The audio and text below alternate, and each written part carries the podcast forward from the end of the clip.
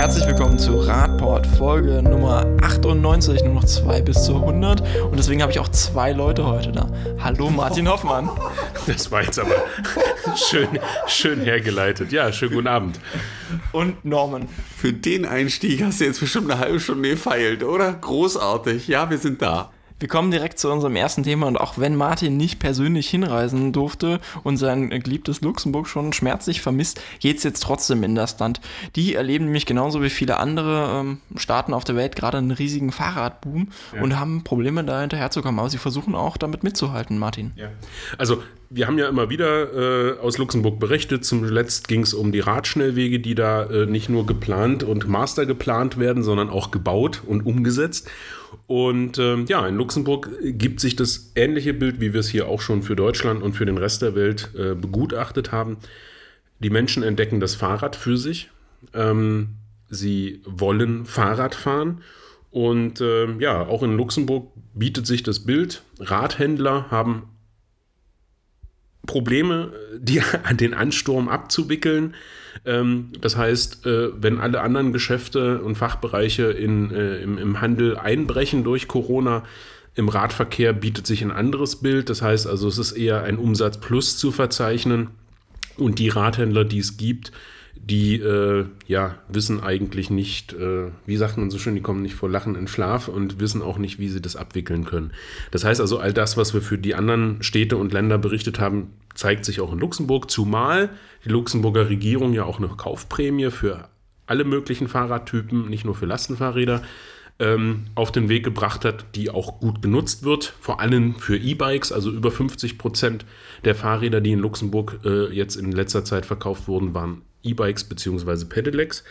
Ähm, ja, also es gibt zu sagen, auch in dem Autoland per se Luxemburg, wo man eben auch mal die 500 Meter zum Bäcker oder Zigaretten holen mit dem Auto nimmt, ähm, zeigt sich das Bild, das Rad kommt, ist unterwegs und ähm, wird als Alternative angenommen.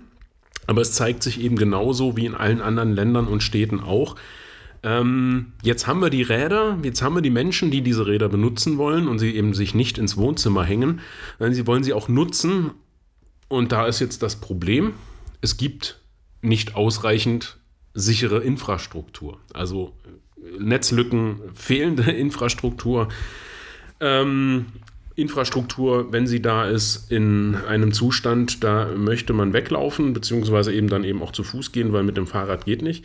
Ähm, ja, und äh, die Luxemburger sind aber natürlich, wie, man, wie wir das schon immer berichtet haben, äh, nicht auf den Kopf gefallen. Das heißt, sie erkennen das Problem und sie handeln auch. Das heißt also, es gibt sowohl als auf lokaler und Städteebene als auch auf Landesebene jetzt Initiativen, das Thema anzugehen.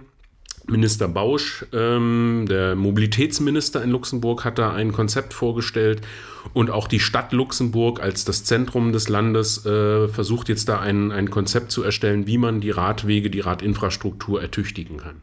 Besonders interessant ist ja, da geht es dann auch in die, in die ländlichen Regionen, ja, in das Umland von. Ländliche Region, ja. Entschuldigung, das müssen wir rausschneiden. Das wird, kommt vielleicht nicht so gut.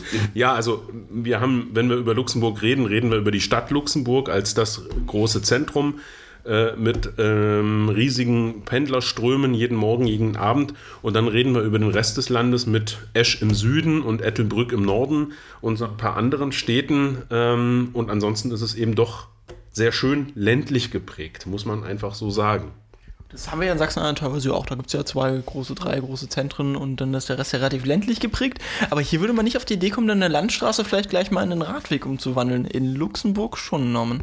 Ja, das äh, wäre in Sachsen-Anhalt eine wahrlich verrückte Idee, auf die die Luxemburger da kommen. Wie viele Kilometer waren es, Marco? Äh, Martin?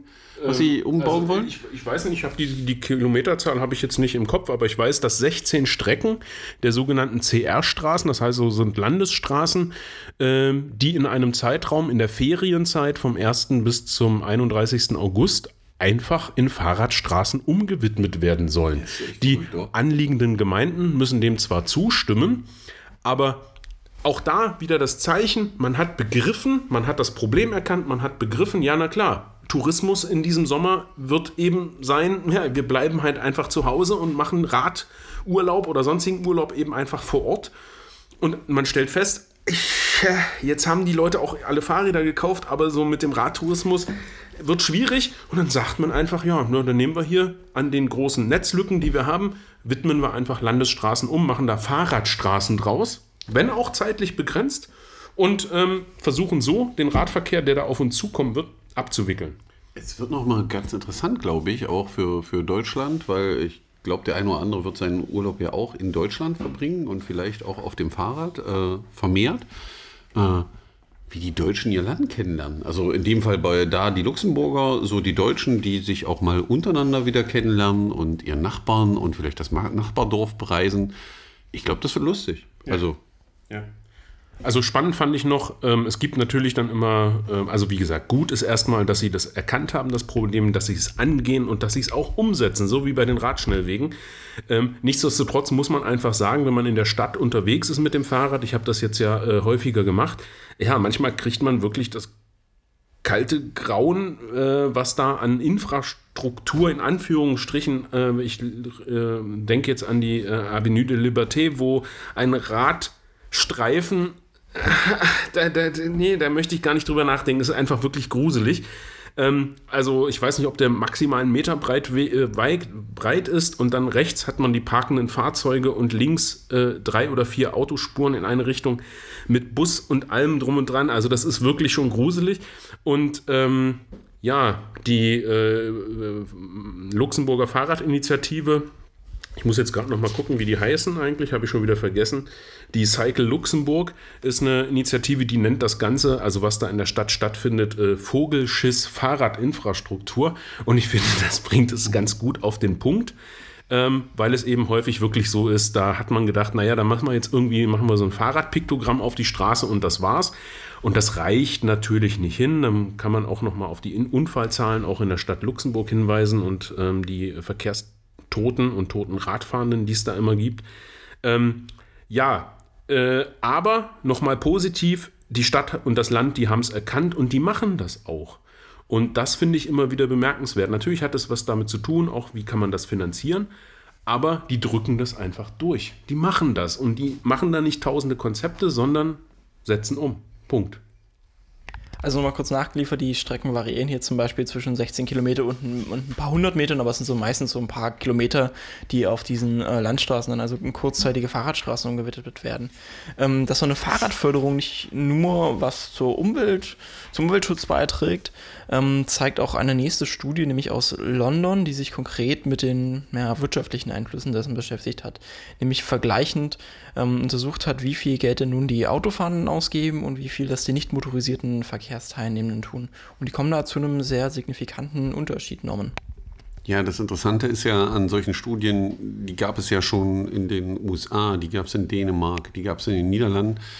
Und Österreich auch schon. Österreich auch schon. Und immer wieder heißt es eigentlich, wenn man in der Lokalpolitik unterwegs ist, so nach dem Motto, dann muss das mit dem Auto erreichbar sein, es muss ein Parkplatz da sein, weil nur dann generiert man Umsatz. Ja, alle die eben genannten Studien ähm, haben etwas anderes gezeigt, nämlich dass äh, Leute, die eben nicht mit dem Auto kommen, viel mehr Geld ausgeben. Und jetzt gibt es die nächste äh, Studie vom Transport of London und die kommen zu einem verrückten Ergebnis. Die widerlegen auch wieder nicht die anderen Studien, sondern kommen dazu, dass die Leute, die ohne ein Fahrzeug äh, unterwegs sind. Ohne motorisiertes Fahrzeug. Ohne motorisiertes Fahrzeug äh, unterwegs sind, äh, 40 Prozent mehr im Monat ausgeben in ihrer Nachbarschaft in den Geschäften, als es motorisierte Nein. Äh, äh Leute unternehmen. Und ähm, komisch. Das ist schon wieder sein. so. Ja, und äh, ich erinnere da nur dran, also unsere Zuhörer, der eine oder andere wird es kennen, wenn man äh, darüber redet, Parkplätze für irgendwas anderes zu nutzen, wie Fahrradparkplätze oder ähm, wer sind die Parklets oder so, wo Leute sich aufhalten können. Man sieht das ja jetzt auch in Paris und so, wo dann die Räume anders genutzt werden.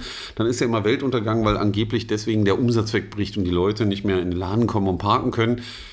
Auch in London scheint es was anderes zu sein, nämlich dass die Leute mehr Geld ausgeben und auch mehr Zeit vor Ort verbringen, äh, als sie vorher verbracht haben, wenn das alles ein bisschen angenehmer gestaltet ist. Das ist echt wirklich verrückt, aber das ist ja wie mit allen anderen Dingen, die wir im Radverkehr kennen, wenn Infrastruktur gebaut wird. Es gibt andere Orte, da gibt es andere Physik und äh, ja. andere Voraussetzungen. Das ist wahrscheinlich auch bei uns so. Es wird noch eine Weile dauern, bis diese Blase bis zu uns expandiert ist oder so. Ja, das und das Verständnis. Das ist ja eine un unglaubliche Studie, beziehungsweise ein unglaubliches Ergebnis. Und ähm, ich erinnere mich dann immer so an Diskussionen äh, hier vor Ort mit, mit, mit Stadträtinnen und Stadträten oder auch ähm, einer Vertretern von Innenstadthandel etc., die dann immer aufjaulen, wenn es um Fahrradförderung geht, weil wir brauchen natürlich, wir müssen alle mit dem Auto in den Laden reinfahren und natürlich wer ein Auto hat, der gibt auch mehr Geld aus. Dass das aber alles kompletter Schwachsinn ist, das ist dass es Studien gibt, die eben genau das Gegenteil zeigen und dass ja jetzt Kopenhagen oder die Niederlande jetzt wirtschaftlich äh, nicht am Boden liegen, weil sie so einen starken Radverkehrsanteil haben. All das scheint beim bestimmten Menschen noch nicht angekommen zu sein und da ist es natürlich dann wichtig, dass man sowas immer auch wieder äh, kolportiert, dass man das äh, weitergibt, solche Studien, damit es endlich im Bewusstsein der, der Menschen ankommt der Leute, die da im Handel tätig sind, die so einen Laden führen, die äh, so ein Center führen, dass man glaube, merkt, die, Alternativen funktionieren. Ja, ich glaube, dass viele Einzelhändler das schon wissen, weil sie wissen, wo ihre Kunden herkommen. Ja, also, äh, dass der eine oder andere schon erkennt, dass das regelmäßig wiederkommende Kunden sind. Und die Attraktivität ist ja nicht da, also es mag die einen oder Menschen geben, der es attraktiv findet, wie in so einem Drive-In irgendwo ranzufahren und die Sachen einzukaufen. Ja, aber das ist einfach nicht das Einkauferlebnis, sondern ich will was erleben, ich will was Schönes sehen, gehe dann noch eine Runde einkaufen, gucke mir die Stadt an, verbringe meine Zeit in irgendwelchen Cafés oder so, weil ich da noch mal besitzen kann.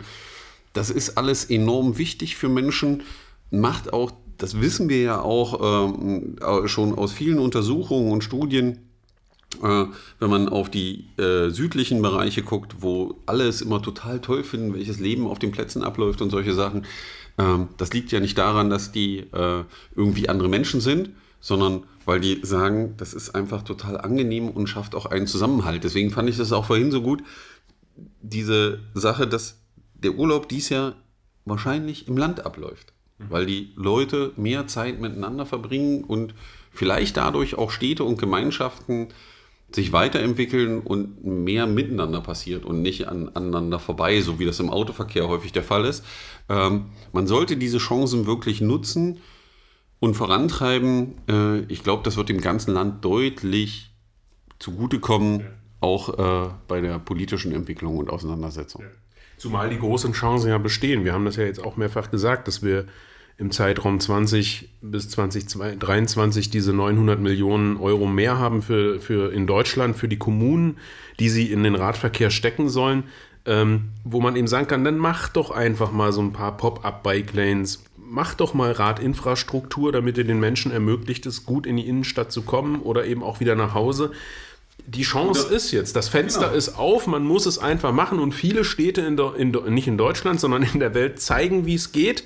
Berlin macht es eben wenigstens ein Stückchen, aber allen anderen in Deutschland habe ich so den Eindruck, stehen noch etwas unentschlossen beobachtend daneben und machen vielleicht dann doch wieder noch lieber eine Studie, obwohl alles auf dem Tisch liegt. Es gibt Studien, die das genau zeigen, man muss es dann einfach nur machen. Man kann ja auch eine Studie machen. Also ist ja kein Problem. Aber man sollte dann keine Studie vor irgendeinem Computer in irgendeinem Labor oder was weiß ich machen, sondern man macht die Studie einfach, indem man es mal auf der Straße tut. So wie wir es in Frankreich und überall sehen, weil es gibt natürlich Branchen, ähm, die es, glaube ich, die letzten drei, vier Monate relativ schwer hatten. Mir fällt da so alles so Kaffee, Bar mhm. und solche Sachen ein, ähm, was immer noch relativ schwierig ist. Die brauchen einfach mehr Platz und dann muss ich ihnen diesen Platz geben. Und dann muss ich eben mal Dinge, die da rumstehen, einzeln wegnehmen, um da 20 Leute hinzusetzen und sagen zu können, okay, wir erobern mal den Raum zurück und probieren das mal aus. Weil wenn uns eins die Situation gezeigt hat, ist, was alles möglich ist, wenn man will ja. und was man alles ausprobieren kann. Und man muss nicht immer alles umbauen und alles perfekt machen. Da sind wir Deutschen ja manchmal extrem gut drin. Man muss auch einfach sich mal trauen und Dinge ausprobieren. Und wir gucken mal, wie es sich entwickelt. Ich bin gespannt. Um jetzt nochmal kurz die Studie für euch in Zahlen unterzubrechen, also das, äh, das, Verka das ähm, um die um die Studie nochmal kurz für euch in Zahlen unterzubrechen, die Nicht-Autofahrenden geben bis zu 40% mehr im Monat aus in lokalen Shops. Ähm, wenn die ähm, Straßen sich verbessern äh, in Attraktivität und zugänglicher sind für Fußgehende und äh, Radfahrende, dann ähm, erhöht sich die Anzahl der Personen, die diese Straßen nutzen, um 93 Prozent. Und wenn es attraktiv ist, dann ähm, werden auch die Aktivitäten, die sie in der Straße durchgeführt werden, verändern. Das heißt nämlich hier in dieser Studie kommen wir auf 216 Prozent Steigerung für Aktivitäten wie in, äh, Shopping oder in, äh, in Cafés gehen. Und das ist dann ein signifikanter Unterschied. Und das Ganze nochmal auch in, in Bezug äh, setzen zu der großen Diskussion, die wir in allen Städten führen, äh, das Problem Onlinehandel ja, wo wir immer wieder darüber sprechen, nicht nur über die Lieferfahrzeuge, die eben auf unseren Radwegen und äh, Infrastruktur parken und, und, stehen, sondern auch eben einbrechender Umsatz bei, bei kleineren Shops oder überhaupt eben im, äh, im, im Innenstadthandel, wo man sagen muss, Mensch, führt doch einfach mal die Fäden zusammen. Es liegt alles auf dem Tisch, man muss es einfach nur mal machen und umsetzen.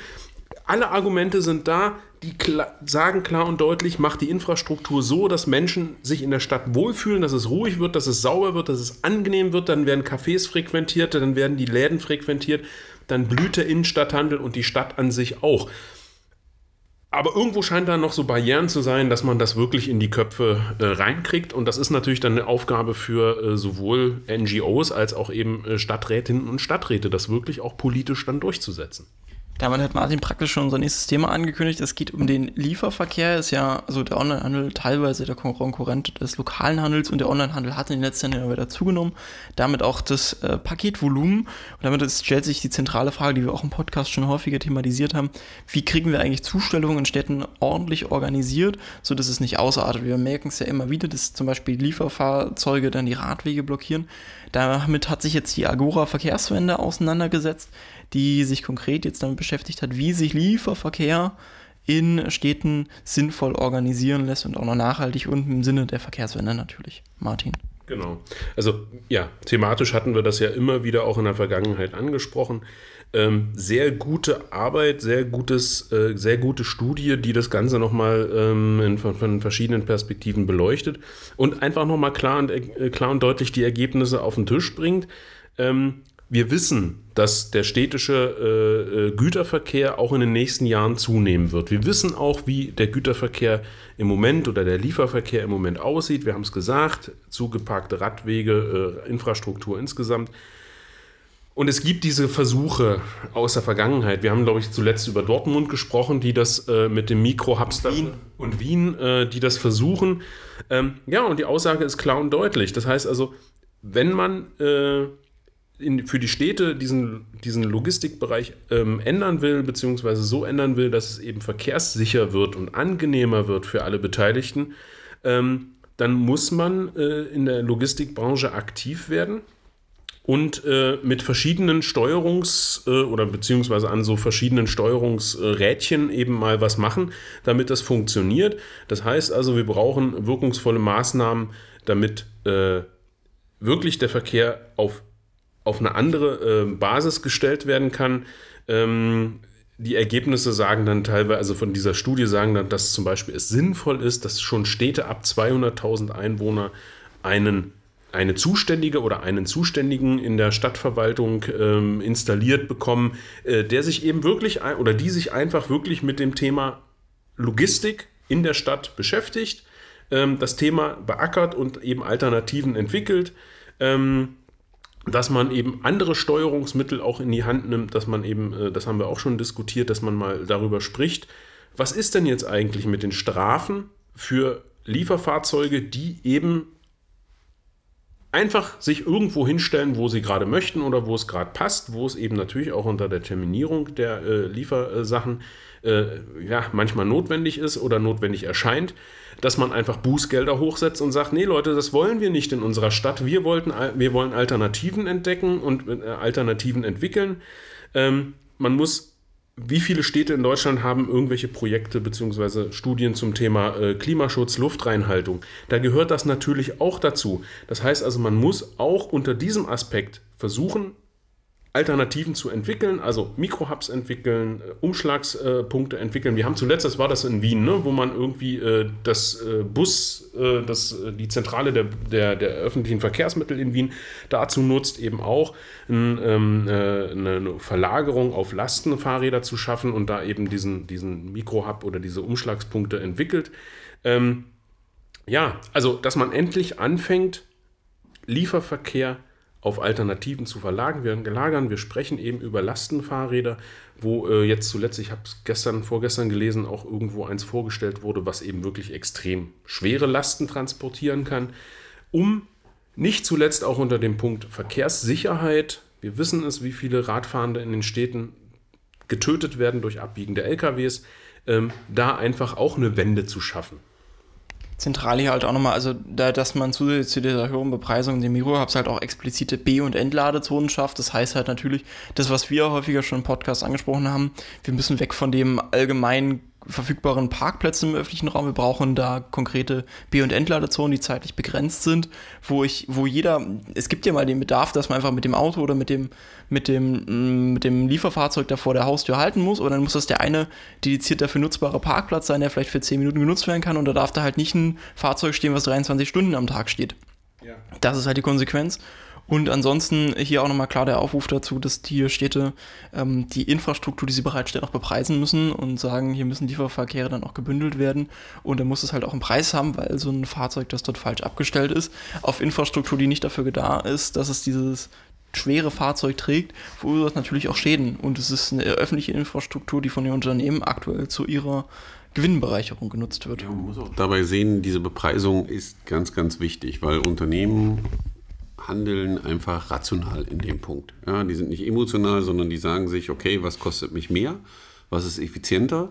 Im Endeffekt und solange wie es am günstigsten ist, äh, dass sie da irgendwo halten und die Sachen entladen und mit Fahrzeugen äh, in die Stadt fahren, äh, die dafür vielleicht nicht geeignet sind oder wo es andere Wege gäbe ähm, und das billiger ist, als die andere Version ist das eben schwierig. Das heißt, ich muss also die Preise für dieses Fehlverhalten oder das Nutzen der Infrastruktur hochsetzen, um dann ein anderes System zu etablieren, ähm, was günstiger ist und mehr Sinn macht. Also da gibt es ja die Beispiele, wenn wir an Magdeburg denken, so wie es in Dresden ist, wo es diese Bahn gibt, die auch äh, Material transportieren kann für, dieses, äh, für die gläserne Fabrik ich kann mir das auch gut für die Innenstadt von Magdeburg vorstellen, weil wir haben ja auch äh, äh, Gleise, die genau neben dem Rathaus da vom Alten Markt im Endeffekt, wo man super die Innenstadt im Prinzip mit so einer Bahn beliefern könnte im Endeffekt. Wenn man sagt, außen wird umgeladen, alle Sachen, die kommen. Ähm, und äh, schafft dann sozusagen eine Anlieferung. Und das Coole ist ja, wir sind ja gerade in einer Diskussion wieder, äh, äh, auch innerhalb von Deutschland über welche ist so die wichtigste Industrie, ja, und was muss gefördert werden und äh, ohne die Autoindustrie gehen wir alle Bahnen. Ähm, es gibt ja Projekte äh, wie zum Beispiel Carla Cargo, diesen Anhänger, den es gibt, den ich auch drei, vier Anhänger hintereinander hängen kann und dann äh, Sachen transportieren kann und relativ viel. Ähm, das sind Sachen, die werden noch weiter ausgebaut. Und ich glaube, die können sich gerade vor Aufträgen nicht retten, weil ich glaube, selbst Amazon New York oder so hat äh, äh, bei denen Anhänger bestellt, äh, um die zu, selber zu benutzen, weil es einfach die effektivere Variante ist, mit der ich Sachen transportieren kann. Und da sieht man wieder, dass am Ende wieder Arbeitsplätze oder Dinge entstehen, die wir transferieren können. Und da müssen wir einfach alle zusammen hart dran arbeiten, weil am Ende geht es um eine einzige Sache, nämlich, dass auch unser Standard weiter bestehen bleibt, so wie wir ihn alle kennen und äh, schätzen gelernt haben, um das mal nett zu bezeichnen.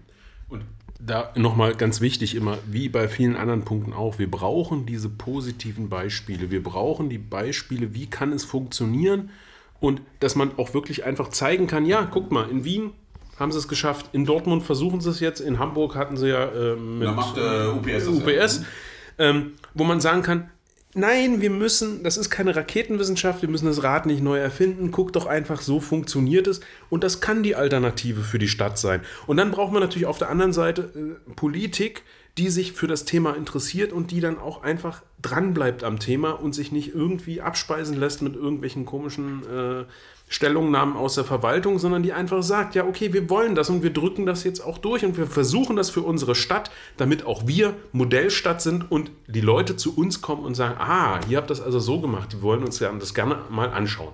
Und das ist eben so wichtig. Jetzt kommen wir auch schon das eben erwähnte Hamburg. Ähm, die Zeit hat sich jetzt in ihrem Lokalteil, die Zeit erscheint ja in Hamburg, also hat sie auch einen Lokalteil in Hamburg, ähm, mal mit dem Radverkehr auseinandergesetzt und in, wie dieser sich in der Stadt entwickelt hat. Die also die haben ja gerade eine neue Regierung wieder gebildet, das ist die alte Regierung praktisch, also SPD und Grüne haben sich zu einer neuen Koalition wieder zusammengefunden und haben vor fünf Jahren aber äh, schon ausgegeben, dass sie eigentlich Fahrradstadt werden wollen. Jetzt hat sich die Zeit dann beschäftigt, wie weit hat denn die rot-rot-grüne, die, die rot-grüne Regierung eigentlich dieses Ziel Fahrradstadt erfüllt, Norman? Ja, ich glaube, dass es da unterschiedliche Meinungen und Haltungen gibt zu dem Thema. Äh, wenn man es auf die Ziele sieht, die man sich vor fünf Jahren gesetzt hat, war man vielleicht gar nicht so schlecht, was das Thema angeht, weil äh, ähm, die haben 177 Kilometer Radwege saniert in den fünf Jahren. Das ist, wenn man es jetzt auf jedes Jahr runterrechnet, sind es jetzt nicht ganz so viele Kilometer, ja, also sind, äh, was, was sind das, 177 durch 5? Hat das irgendwie für euch mal ausgerechnet? Was knapp unter 20, irgendwie so 15 nee, oder so? Nee, es müssen mehr als 20 sein, also es werden so 30, 35 Kilometer sein. Äh, ja, äh, die sie, genau, die sie äh, äh, geschafft haben.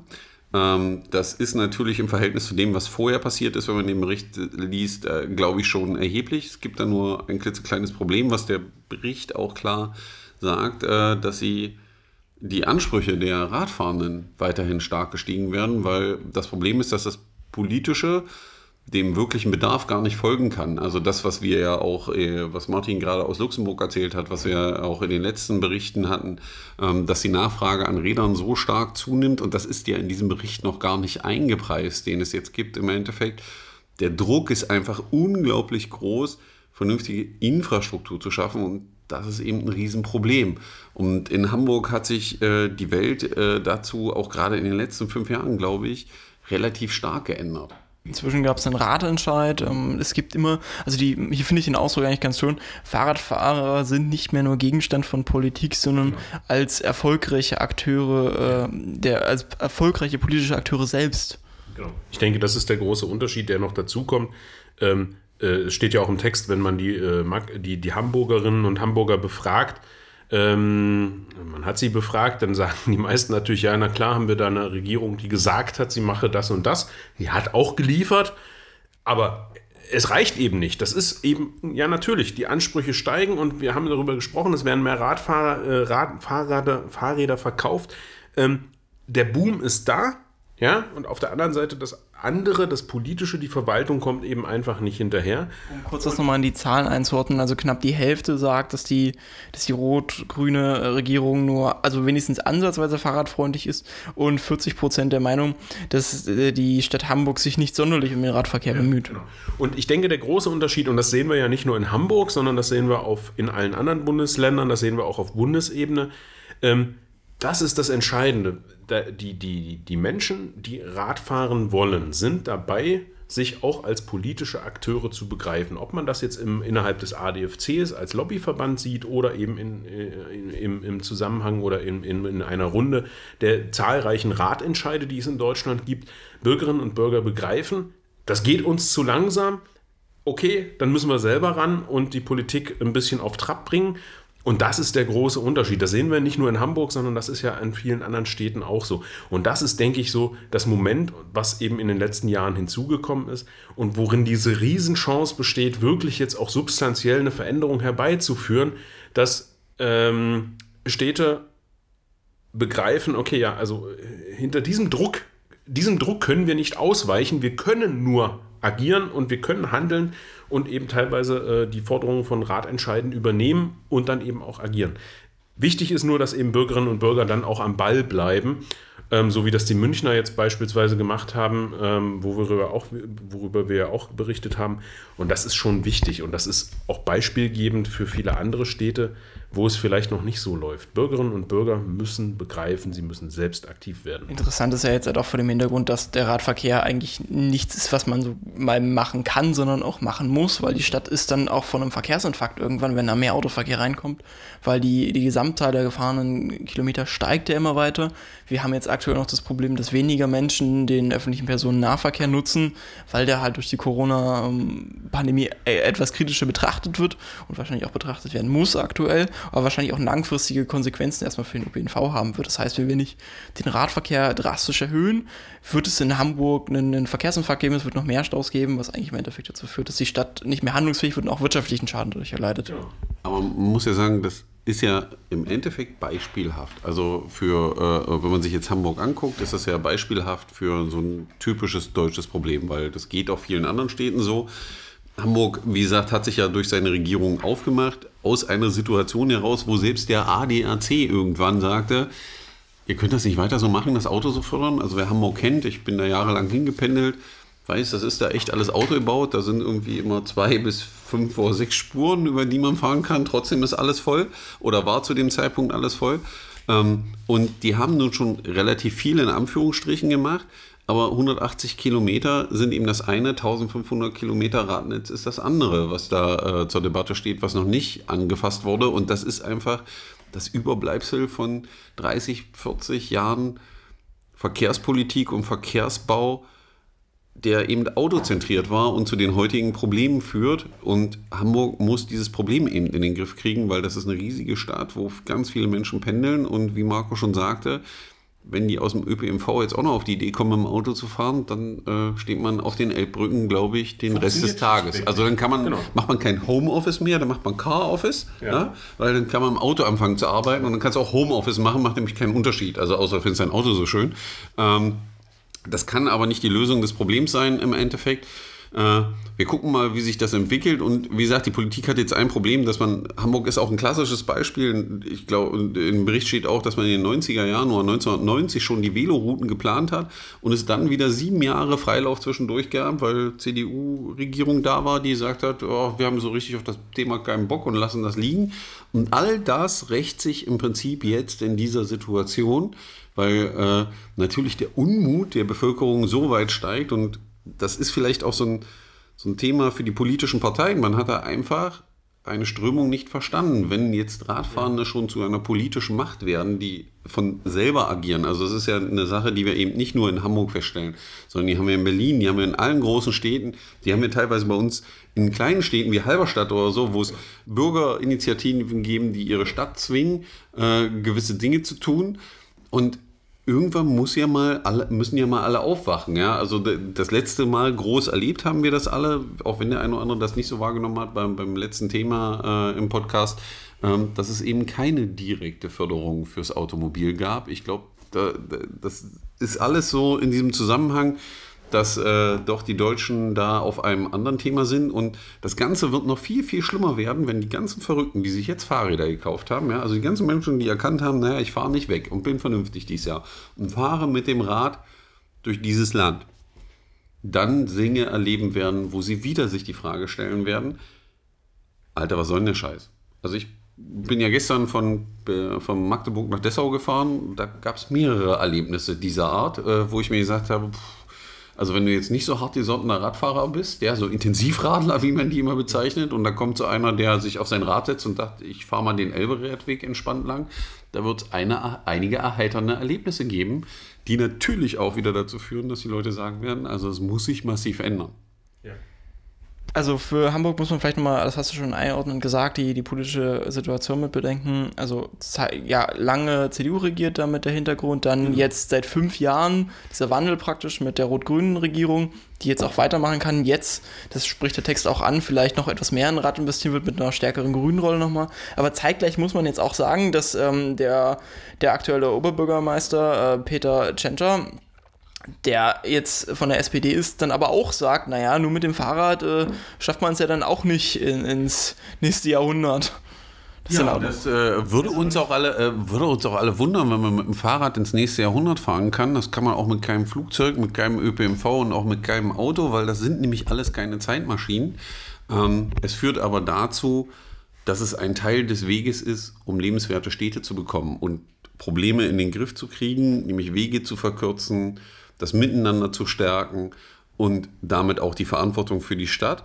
Ähm, und eben gerade jetzt, na klar, ist der ÖPNV wichtig, aber auch in der jetzigen Situation sehen wir, dass es Probleme geben kann, die ich mit dem ÖPNV nicht löse. Und ich brauche dann zwei Systeme, die funktionieren, damit das vernünftig läuft. Und das sind beide Systeme, die wenig Fläche brauchen, die viele Menschen transportieren auf wenig Fläche, ähm, die wenig äh, ähm, ja, Erhaltungskosten brauchen im Gegensatz zum Autoverkehr äh, und Da muss ich einfach drauf setzen. Und ich gehe mal davon aus, dass Herrn Tschentscher, äh, der eine oder andere, der an seiner Regierung beteiligt sind, dann auch nochmal den richtigen Weg leitet. Und wenn die es nicht tun können, wird es der Druck aus der Bevölkerung sein, weil ich glaube, dass auch in Hamburg der Druck nach dem Sommer größer ist als vorher. Definitiv.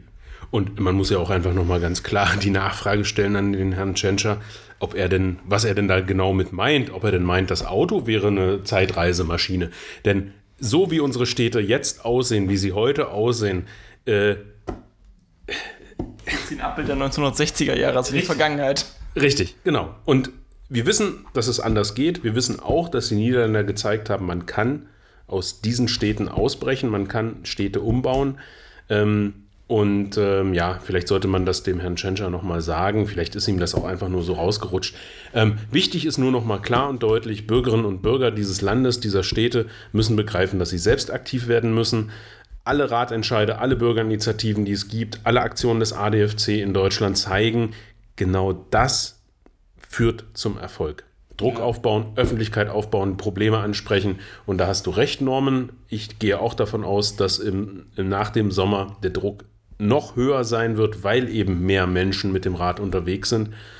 Und äh, vielleicht kommen wir dann irgendwann auch mal dahin, dass sich eben keiner mehr hinstellen kann und sagen, ja, das Fahrrad ist ja auch jetzt keine Allheillösung. Das sagt ja auch keiner, aber dass man das Fahrrad nutzen kann, wie jedes andere Verkehrsmittel auch, ähm, also wir wirklich Wahlfreiheit hat, Wahlfreiheit hat beim Verkehrsmittel, da müssen wir hinkommen und ähm, ja, da helfen sind nur Bürgerinnen und Bürger, die aktiv sind damit verabschieden wir uns für diese Woche mit diesen schönen pastoralen Worten. Ah, Priester. Gott.